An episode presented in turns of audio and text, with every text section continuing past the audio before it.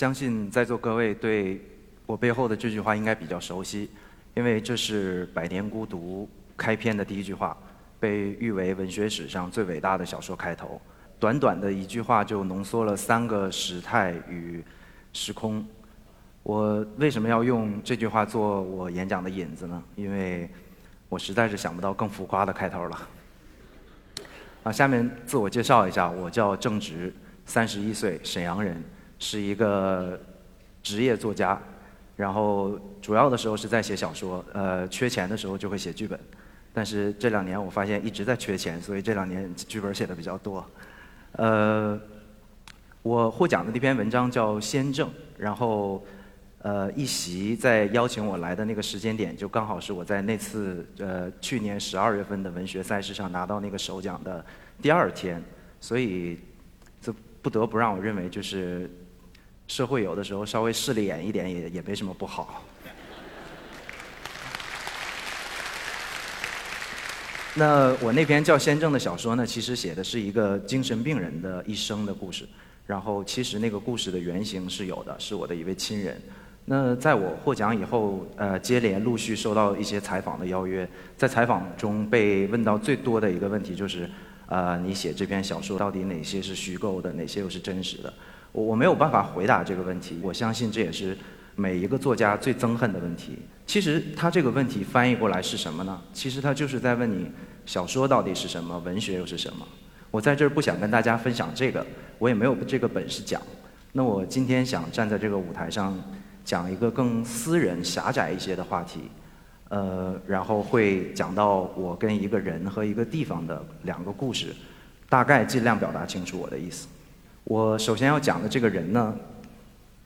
就是我的父亲。大家可以看一下这张照片，呃，就是到现在来看，我也觉得这个人其实还还挺帅的，嗯，主要是穿搭比较 fashion，然后在东北话来讲叫带派，呃，里边穿的是西装，很正式的西装。这张照片拍摄于一九八八年的十二月，当时我大概还不到两岁，他当时刚刚升任市电容器厂的销售科副科长，所以他的主要工作是跑去全国各地销售产品。然后跟人喝大酒，但是那个流年代好像流行，就是在酒桌上也穿的稍微正式一点。外面这件皮风衣呢，目测应该是真皮，然后主要是继承了当时的高仓健 style。这个穿这个衣服的时候，领子一定要立起来，因为这个才是原教旨主主义的精髓。呃，这个他留的这两撇小胡呢，应该是模仿《上海滩》里的丁力，但是那个时候他有一点吃亏，就是因为那个年代还流行唐国强。就唐国强是双眼，就 是双眼皮大眼睛嘛，所以他这个单眼皮，如果稍微错后一个时代赶上韩流的话，应该是现在会比较吃香。我私心想让这张照片和这张脸在这个荧幕上多停留几分钟，因为这是他第一次这样以这样的方式正式跟在这么多人的面前亮相，然后也只能以这样的方式，因为他在十年前的这个月份过世了，呃，那年我二十一岁。嗯，我的父亲出生于一九六一年。我觉得他在大时代的浪潮中的人生起点还算不错，就是因为他错过了上山下乡，然后赶上了恢复高考。但是呢，高考这种事儿跟他没有太大的关系，就是因为他青春期的主要活动是上街跟人打架。那他考不上大学呢，十八岁就继承了我爷爷的班儿，上了进入工厂，成为一名普通的工人。那个年代在东北能当一名工人还是非常幸福的事情。但是到了九十年代初呢，他这个时候升任了这个销售科的副科长的时候，就全国各地的跑，跑完回到沈阳以后，他发现了一个意识到一个很严重的问题，就是他觉得他们工厂的产品在全国的销量大幅度下降，呃，由此他推断出我们家乡的工业正在急速衰落。就这么看来，我爸还是一个蛮有远见的人，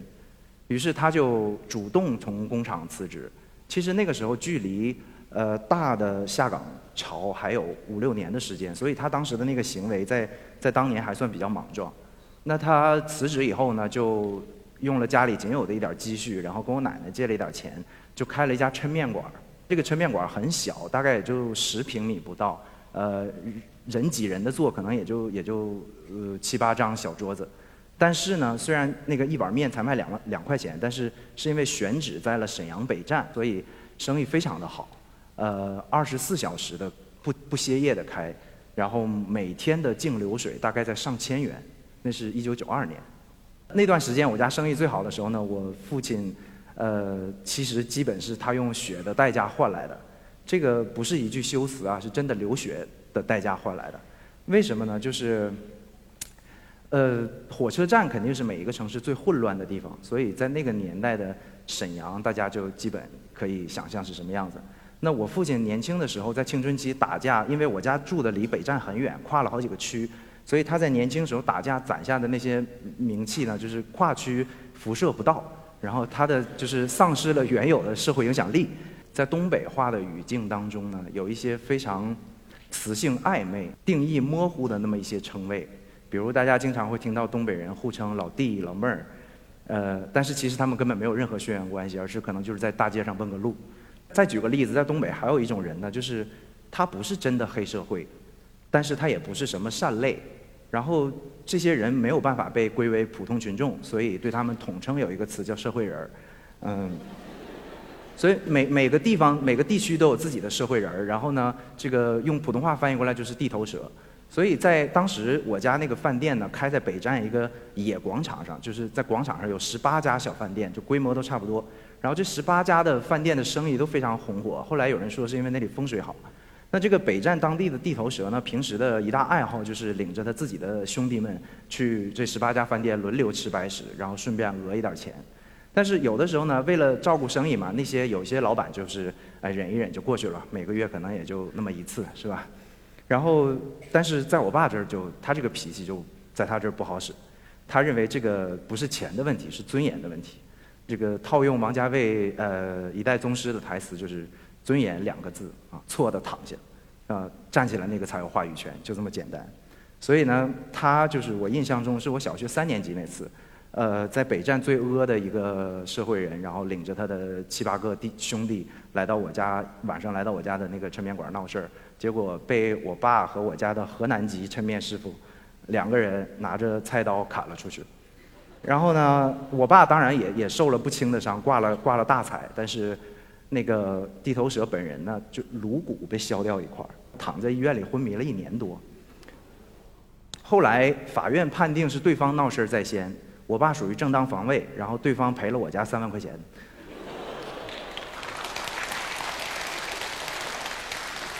呃，对，这这没有什么好值得炫耀的。我印象非常深刻，就是那是一个夏夜，我妈骑着自行车驮着我去北站的派出所领我爸，然后我爸走出来的呢是那种昂首挺胸的姿态，就跟那个梁朝伟差不多意思。然后走出来之后，但是呢，他他因为头上跟身上就是胳膊上也绑着一层一层的纱布，所以他远走过来就特别像一个就是完成了一半的木乃伊。后来呢，又过了一年多，这个地头蛇就就神奇迹般的醒了过来，醒了过来之后，他的脑袋里就镶了半块钢板。然后继续来我家吃面，并且开开始暧昧的称呼我爸为老弟。后来那段时间，我我家生意最好的时候，我爸基本就是平时都不回家，因为二十四小时嘛，他就住在那个我家面馆后面的小仓库里，然后那个非常非常拥挤，但他只要一回家，平均也就是一个月一次，回家基本都是为了养伤。所以我小的时候呢，对血腥味儿非常的敏感，就如果某一天我回到家开门闻到血腥味儿，应该就是我爸回家了。然后我就会看到他，就是头上或者某个部位绑着纱布，然后缩在被窝里，呃，睡大觉，然后沉到好像你永远也叫不醒。那我记得某一年的一个冬天，呃，只有我跟我爸两个人在家，然后他外面就是他又是一样的造型，躺在这个床上。这个时候突然外面下起鹅毛大雪，我爸就猛地起身，他说他要下楼。我说你下楼去干啥？他说我要去思考一下。当时他的措辞就是思考，不是想。然后这个画面在我的儿时的记忆中印象非常深刻，就是因为他他我从阳台上向下望，他一个人独自站在那个我家小区的院子里的雪地中，呃抽着烟，然后外套也没有穿，只只套了一件毛衣，他就头上任那个大雪落在他的身上，嗯头上还裹着纱布，这纱布透出一点那个血红色，从上面向下望，特别像雪地中一朵骄傲的梅花。那个时候我就非常好奇，我真的很想知道他到底在思考什么。但是我直到半年后我才知道，是当时我家的那个小面馆所在的野广场呢，被当时沈阳最有名的一位市长下令拆除，呃，卖给了南方的开发商去盖会所。其实嘛，这个就是强拆，就是强拆，因为那十八家是有营业执照的，也有也有房本但没有办法，所以那十八家饭店的小饭店的生意好生意就不得不就此终结。那我爸因为强拆这件事儿呢，就上了一股火，还生病了几天，然后他就对人放下狠话说，就这个市长这么折腾，早晚完犊子。呃，对，他就这么说。说完之后，不到两年，这个市长因为呃贪腐跟涉黑就就被判了死缓。嗯，但当时这个新闻在全国还挺轰动的。然后我爸就再一次实实力证明，他真的是一个非常有远见的人。但是这个生意不能断嘛，一定要继续做。所以他离开了北站之后，回到了他原来生活的地区，呃，借了我奶奶的房子，然后重新挑起那块牌匾，呃，又开了第二家抻面馆。那他回到他自己长大的地区，他的这个原本的社会影响力就回来了嘛，就没有人在上门找茬了，所以他呃多多少少又能平稳的赚了那么三年钱。那三年以后嘛，就家族中就发生了那种国产电视剧里经常看到的呃利益纠纷，然后我爸就把饭店让出来给了家里人，他自己就转战到第三个地方三起炉灶又开了一家面馆，但是从那儿开始突然就生意一落千丈。呃，后来的几年间呢，他陆续被两朋友骗了两次。第一次是他花钱进了一批爆米花机，据说是运到落后的南美秘鲁去就能到手赚一笔。然后呢，结果被那个人和当地的呃秘鲁海关串通，货被扣押，血本无归。呃，第二次呢，不能算是骗吧，可以说是忽悠，就他被一个朋友忽悠买了一只股票，啊，那只股票的名字叫做中关村。这两次下来之后呢，他曾经靠呃一碗一碗面攒下的那点家底呢，基本就清清零了。那从那以后，我父亲开始整个人变得非常消沉，啊，酒喝的比以前更勤了，而且脾气也变得更加暴躁，经常是大醉着回家。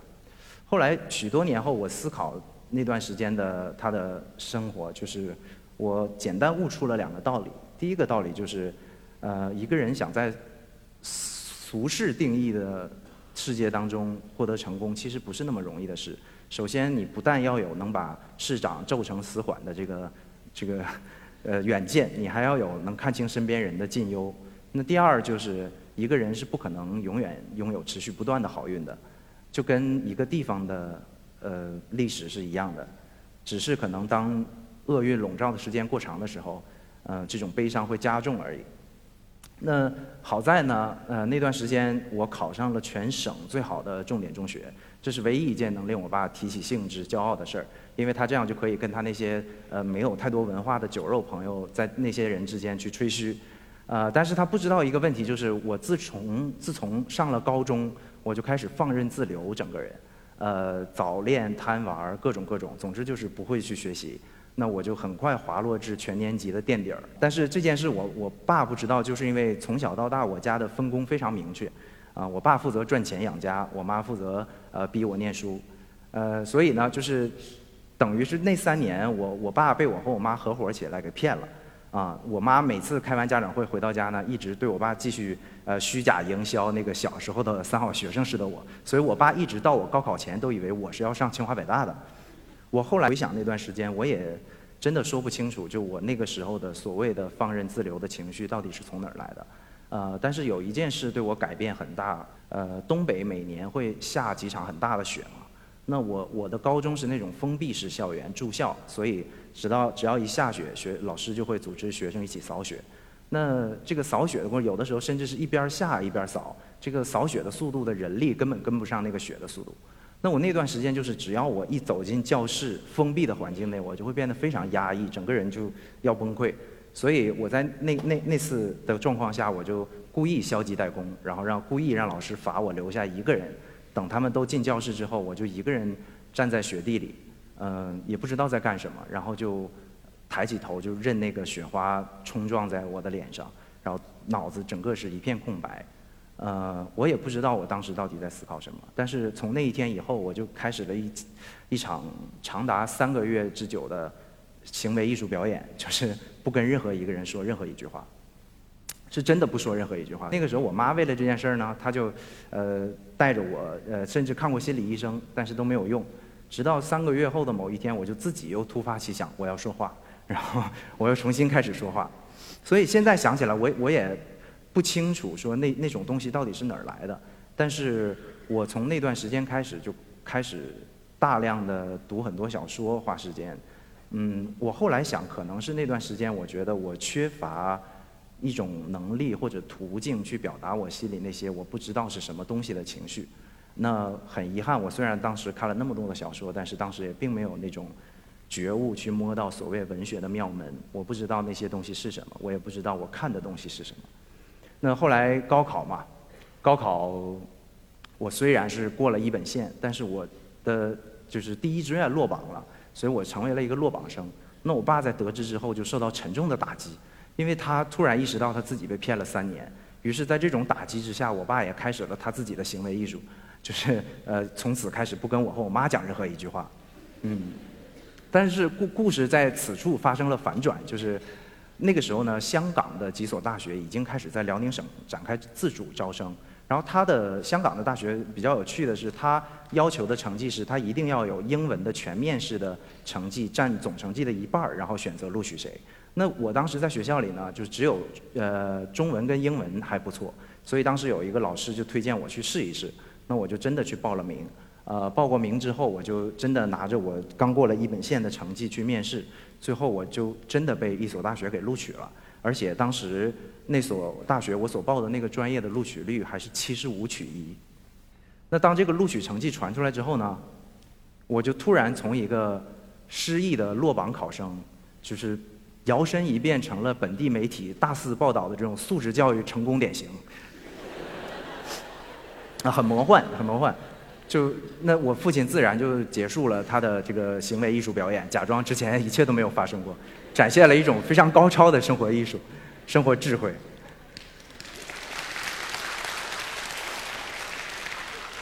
呃，零六年我就真的去读了大学。那我去读大学的时候，就虽然说是没有国去国外读书那么贵嘛，但是毕竟高低也算留学，就是这个费用还是比较难承担的。但当时我完全不知道，我我的父亲的面馆已经倒闭了。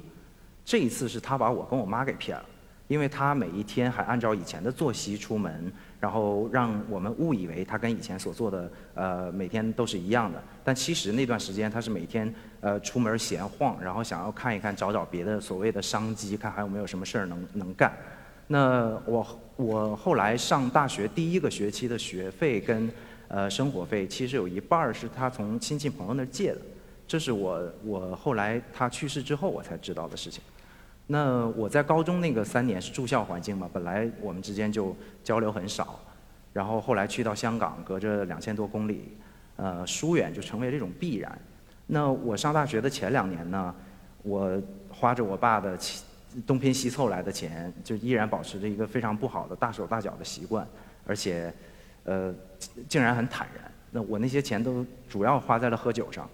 呃，后来我上了大学，我才发现我的血液里可能也遗传了，就是我家族男性的那种酗酒的基因。当然，这是我给自己找的一个借口。那一年多，我干了一件所谓的正经事儿，就是我写了一本长篇半自传体的小说。那那年我才十九嘛，所以能写的能力也最多就是，呃，一个少年的隐秘青春往事。那我在朋友的推荐下说你去投稿吧，我就真的把这个这本书拿到了非常好的一家出版社去投稿。居然真的就顺利的出版了，然后顺利到我不敢想象。这本书是当时我一直做着就是韩寒和郭敬明的准备，因为我觉得一个少年作家就要横空出世了。结果后来我得到的消息是，就这本书盗版书商也也很有远见，他就把我的名字拿掉换成了韩寒，然后内容不变。结果这个盗版的销量后来统计比正版好很多。我还印象非常深刻，就是当时我投完稿的时候呢。就回到香港了，但是因为人家编辑打我香港的电话可能不方便嘛，我怕错过这个重要消息，所以我就把我家的沈阳的电话留给了编辑。那那段时间，但我还会就是三天两头的往家里打电话，然后就其实我是想听到抱着想听到好好消息的心情嘛。那有一天就刚好只有我爸自己在家，呃，我打电话的时候，我爸接电话，然后我说那个爸，我说你有没有那个今天有没有接到什么人的电话？然后我爸说想了想说那个。啊，有一个骗子，我给撂了。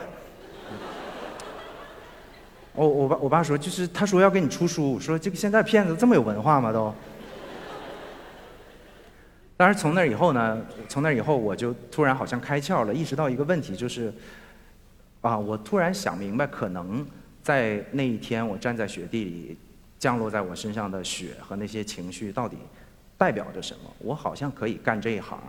呃，于是呢，但是开始从那儿开始，我跟我我爸的矛盾就越来越深，因为他。当他知道我想把作家当做我这辈子的职业的时候，他不仅是反对，甚至是非常厌恶的。因为他在他的这个逻辑思维观念里呢，作家都是精神病，就没有正常人，然后都是一些非常不切实际的人，是脱离群众的人。这种人一辈子注定过得不好。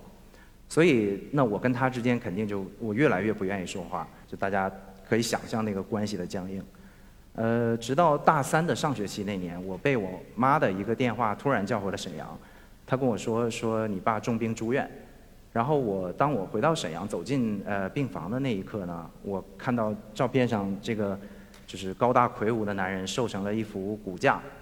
嗯，所以那一刻我就明白，肯定不是重病这么简单。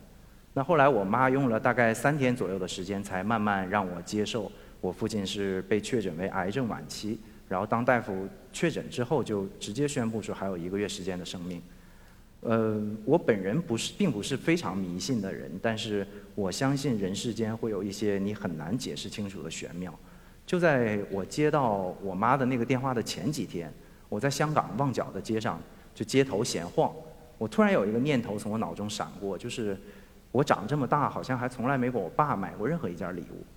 于是我就经过一家耐克鞋店。那个时候我爸上年纪呢，他就非常喜欢穿呃走路舒服的鞋，所以我就走进去买了一双最好的带气垫的耐克鞋。我印象非常清楚，是一千三百多块钱港币，当然花的还是他的钱。结果当我走进病房那一刻，我蹲下想给他试穿这双鞋的时候，我才发现他的脚已经因为并发症呃造成比原来宽两倍，所以鞋的码数呢并没有错误，但是他已经完全穿不上。啊，那这个就是一个儿子他一生中唯一一次给父亲买的一件礼物，但是就这样作废了。所以在我父亲的最后一个月生命里呢，我每天陪在他的床边，呃，我们两个人讲的话加可能比之前二十年加在一起都要多。但在这儿我就不想再跟各位去分享属于一对父子真正更隐秘的故事了。呃，但我相信大家很多人可能看过一部电影叫《大鱼》（Big Fish）。啊，蒂姆·波顿拍的，这是唯一一部我几乎不敢回看的电影，因为他讲到最后这个父亲离去跟儿子之间的故事，跟我个人的经历实在是太像了，所以呢，我就感觉我父亲好像是在一场电影中走掉了。那这是我后来自欺欺人的一种比较呃浪漫的想想想法。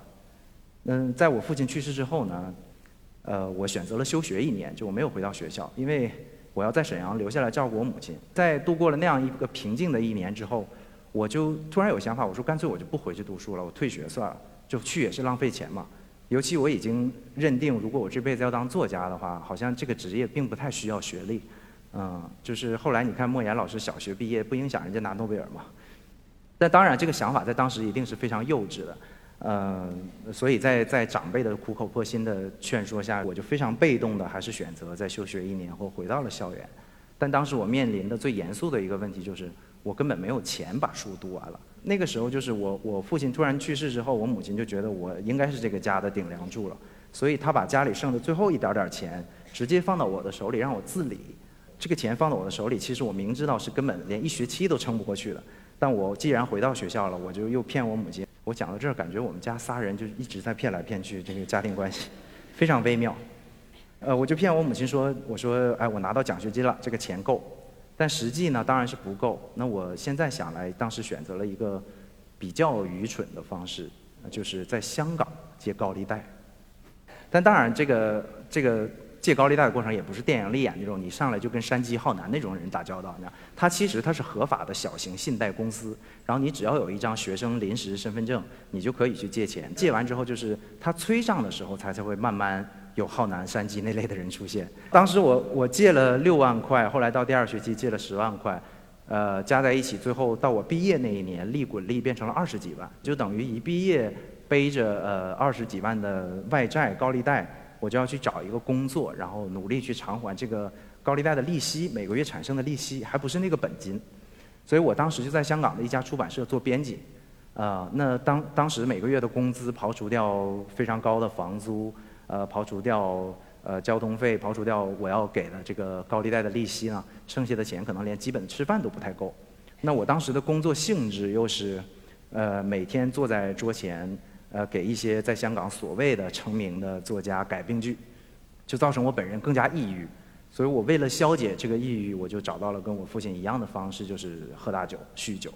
那当时因为没有钱喝酒嘛，所以只只能喝最劣质的酒。那喝最劣的质的酒的后果就是持续了一年这样的生活之后，就把自己喝进了医院。网上不是有那么一个所谓的什么孤独的等级？孤独呃一个人吃饭，一个人逛超市，一个人看电影，然后最高的等级是一个人做手术嘛？那我就经历了这个。出院以后呢，我就整理了一下自己，我就觉得不能再这样下去。于是我就短暂的把酒给戒了，而且呃，终于干了一件正事儿，就是写完了一本新的长篇小说。那那本小说的故事主角的原型就是我的父亲。这个其实就回到了一开始跟大家探讨的那个话题：究竟在文学创作中，所谓现实与虚构的界限和关系到底在哪里？就是我自己到今天已经完全分不清楚，究竟是最后病床上那一个月的父亲，还是？我小说中的那个父亲的形象，哪一个才是所谓的真真实？那在这一年后，这个小说写完又过了一年，嗯，我那个高利贷的树还在那儿，而且还在继续滚。但这个时候偶然，我的这本小说被一家影视公司买走了影视版权，然后给了我一笔钱。那这笔钱呢，数目不多不少，就刚刚好够我还清那笔就高利贷。那我后来就突然想，我说这个。是不是我父亲在另一个维度中的生命，以某种神奇的方式，最后又捞了我一把？那那笔钱大概在我的卡里就停留了半个小时左右，然后我就迅速把它转成了港币，还给了高利贷公司。嗯，那是我在香港的第七年。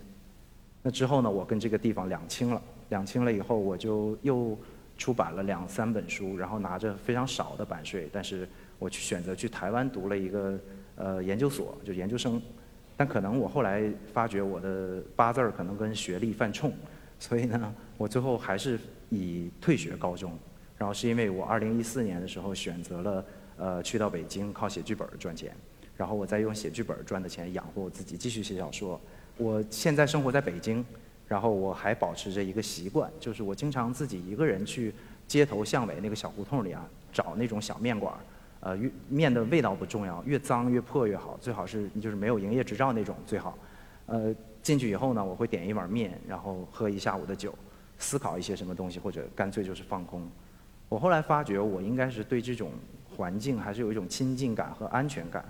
所以在那个时候又有一个念头突然闪过，我想可能再过几年，当我有足够的精力的时候，我会再开一家面馆，因为我父亲当年煮那一碗面的。用的那锅汤的秘方还在我的手机里，我我不想把它浪费掉。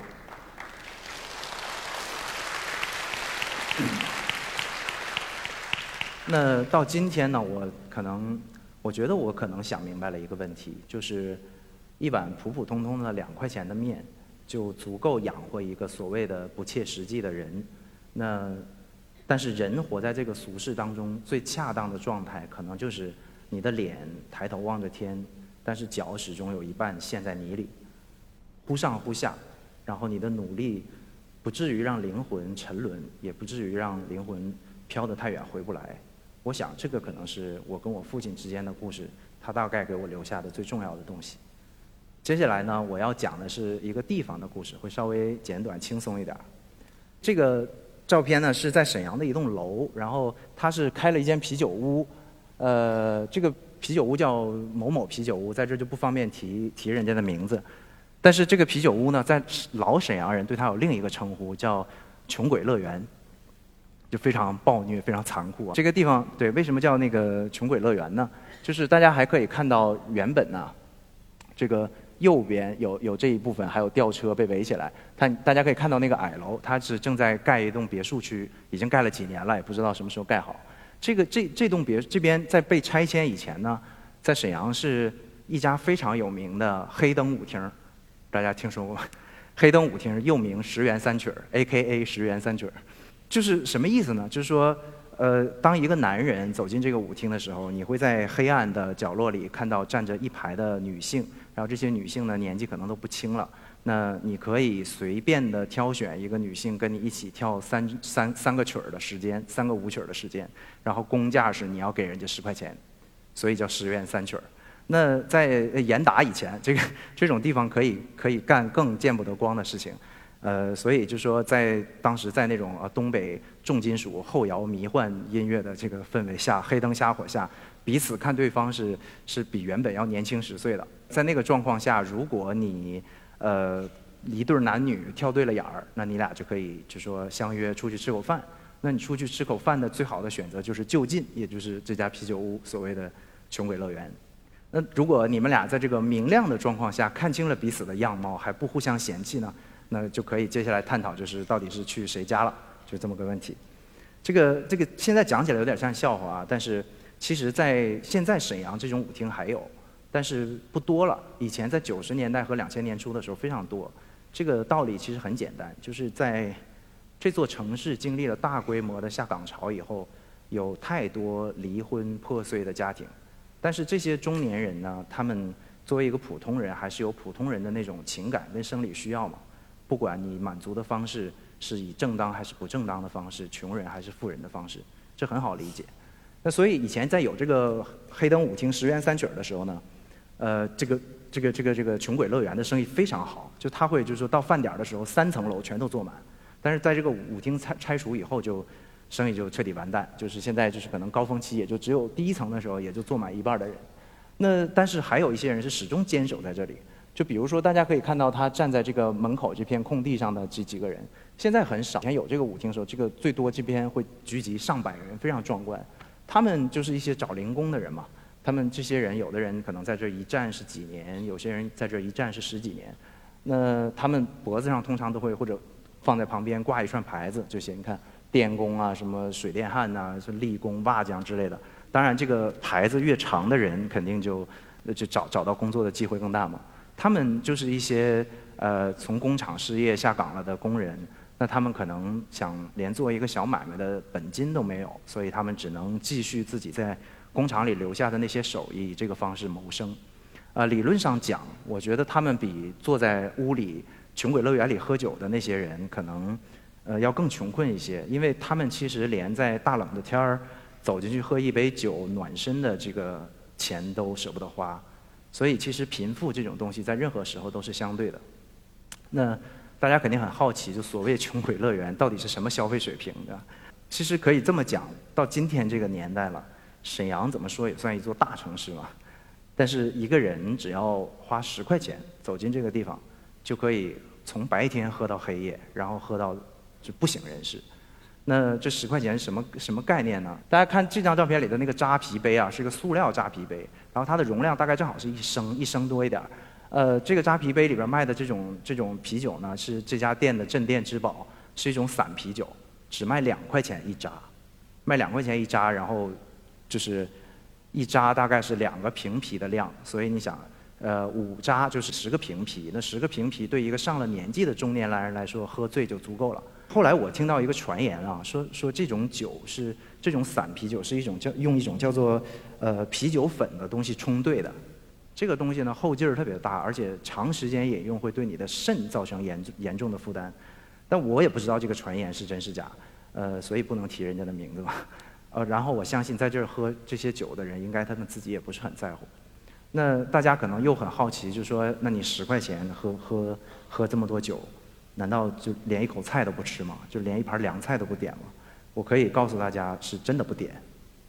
那这些这些人，但是东北人喝酒嘛，他不会空嘴儿，所以他们都是自带下酒菜的。那自带下酒菜是什么状况呢？就是你经常看到一个大哥走进来，然后从他的那个羽绒服里掏出一个破塑料袋儿，把这个塑料袋儿在这个桌子上展开之后，里面是一个一包综合豆。这是我自己给他们瞎起的名字。所谓综合豆，就是你打开里面有花生米、蚕豆啊、鱼皮豆，呃，榛子各种。你明显可以稍微有有有经验的一点人，你可以看出那个东西应该是他在呃过年逢年过节或者是谁家亲戚朋友呃婚礼上攒下来的东西。那他凑一包就更好，就就就刚好又可以对付一顿酒。我还甚至见过，就是一个有人从这个裤兜里掏出，就是连塑料袋都没有啊，没有包装，掏出一个就是啃的只剩那个脚指甲盖的那个鸡爪子，然后然后在那儿点两大扎这种散啤酒，嗦了仨小时。这个啤酒屋啊是在是北离北站很近，所以当年我爸在北站开饭馆的时候，他偶尔会跟朋友来这个地方喝酒。我曾经小的时候路过过两次，然后看见他们在里面推杯换盏，隔着玻璃我可以看见我父亲在大笑。因为我爸是一个不苟言笑、非常不爱笑的人，那所以我自然就对这个非常、非常对这个地方感到非常好奇。那直到我休学那一年，就是我爸去世之后，我第一次以一个成年人的身份自己走进了这个地方。然后当时呢，后来一一一进就保持了十年的习惯，到今天每年我都会去很多次这这里自己一个人喝酒。那我当时第一次进去就没有搞清状况。我上来就要了四个凉菜，要了四个瓶啤，然后坐在那儿一个人喝酒。结果当我坐下的时候，我就发现这个周围看周围人看我的眼神就不太对了，就感觉你年纪轻轻如此嚣张，就要教育你。所以当时我特别怕被人教育，于是我第一次就飞速的喝完了我的那个酒和菜，吃完菜我就跑掉了。那我后来再回来的时候呢，我就掌握了经验，懂了规矩。于是我进来的时候就是会先点一盘凉菜，啊瓶儿啤呢先要一瓶儿。喝完了再喝下一瓶，这样不至于引起公愤。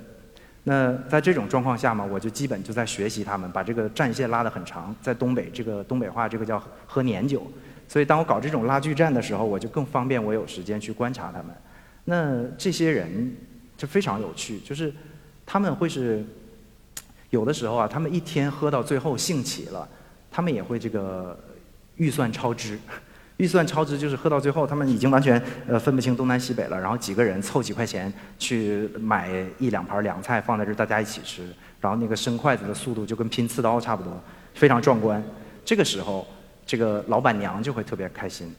我我要着重介绍一下这位老板娘。其实这个这个大姐就是一个非常典型的东北大姐。其实论年纪，我应该叫人家阿姨大姨。然后这个大姐呢，她就常年是留着一个，就是在香港叫半平山发型，大家懂吗？就那种紫红色垫起来的头发，然后用发胶吹到那个假山这么高，就平地增高三十厘米，啊，大概这么一个人。然后她非常典型，就是说话嗓门非常大，啊，满口脏话，但是人又很热情。啊，在我看来，她更像是这些人的这个穷鬼乐园里的他们的守护神，有点像。呃呃，茶馆里的王丽发，那这个大姐呢，她脾她的脾气很有意思，就说你如果这些酒鬼不买酒，就不不买菜，只干喝酒，她也不会生气。但是如果你买菜呢，她就会露出一种非常直白的笑容送给你。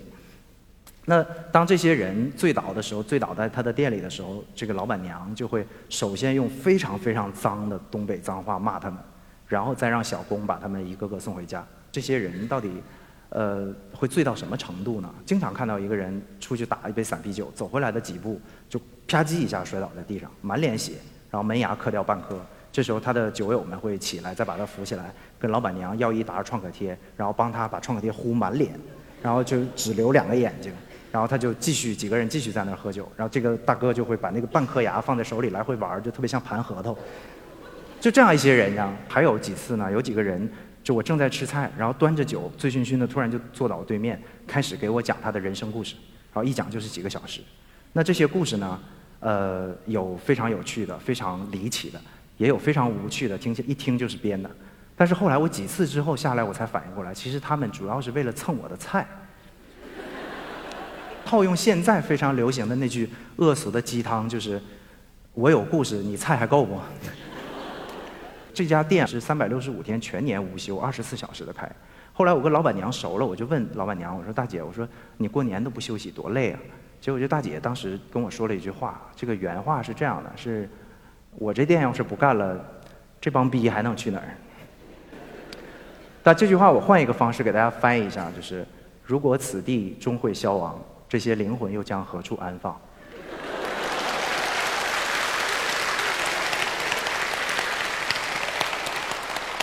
有没有特别文学？那其实这些在穷鬼乐园里的人到底是谁呢？很简单，他们当然就是那些因为某种原因丢失了生计、失去了家庭，呃，甚至被自己的亲人和儿女嫌弃，或者干脆就是孤寡了半生的最失意、最痛苦、最绝望的那些人。那他们以这样的方式在这个地方抱团取暖，呃，可能他们企图在寻求一种继续活下去的意义，也可能他们干脆就是想把“意义”这件这个字本身干掉。那这些人可怜吗？当然可怜。这这不是我说这个话不是一种呃道德上的凌辱或者审判，而是我作为一个旁观者最直观的直接感受。呃，其实我们人跟人之间没有谁比谁高到哪里去，大家都是一半在白雪，一半在泥土里。那可能哪一步不小心踩空了，就半截身子下线，然后运气不好的人，可能这一生就很难再爬起来。那这些人其实换一个角度讲也不可怜，因为就在隔着一米不到的窗户外边。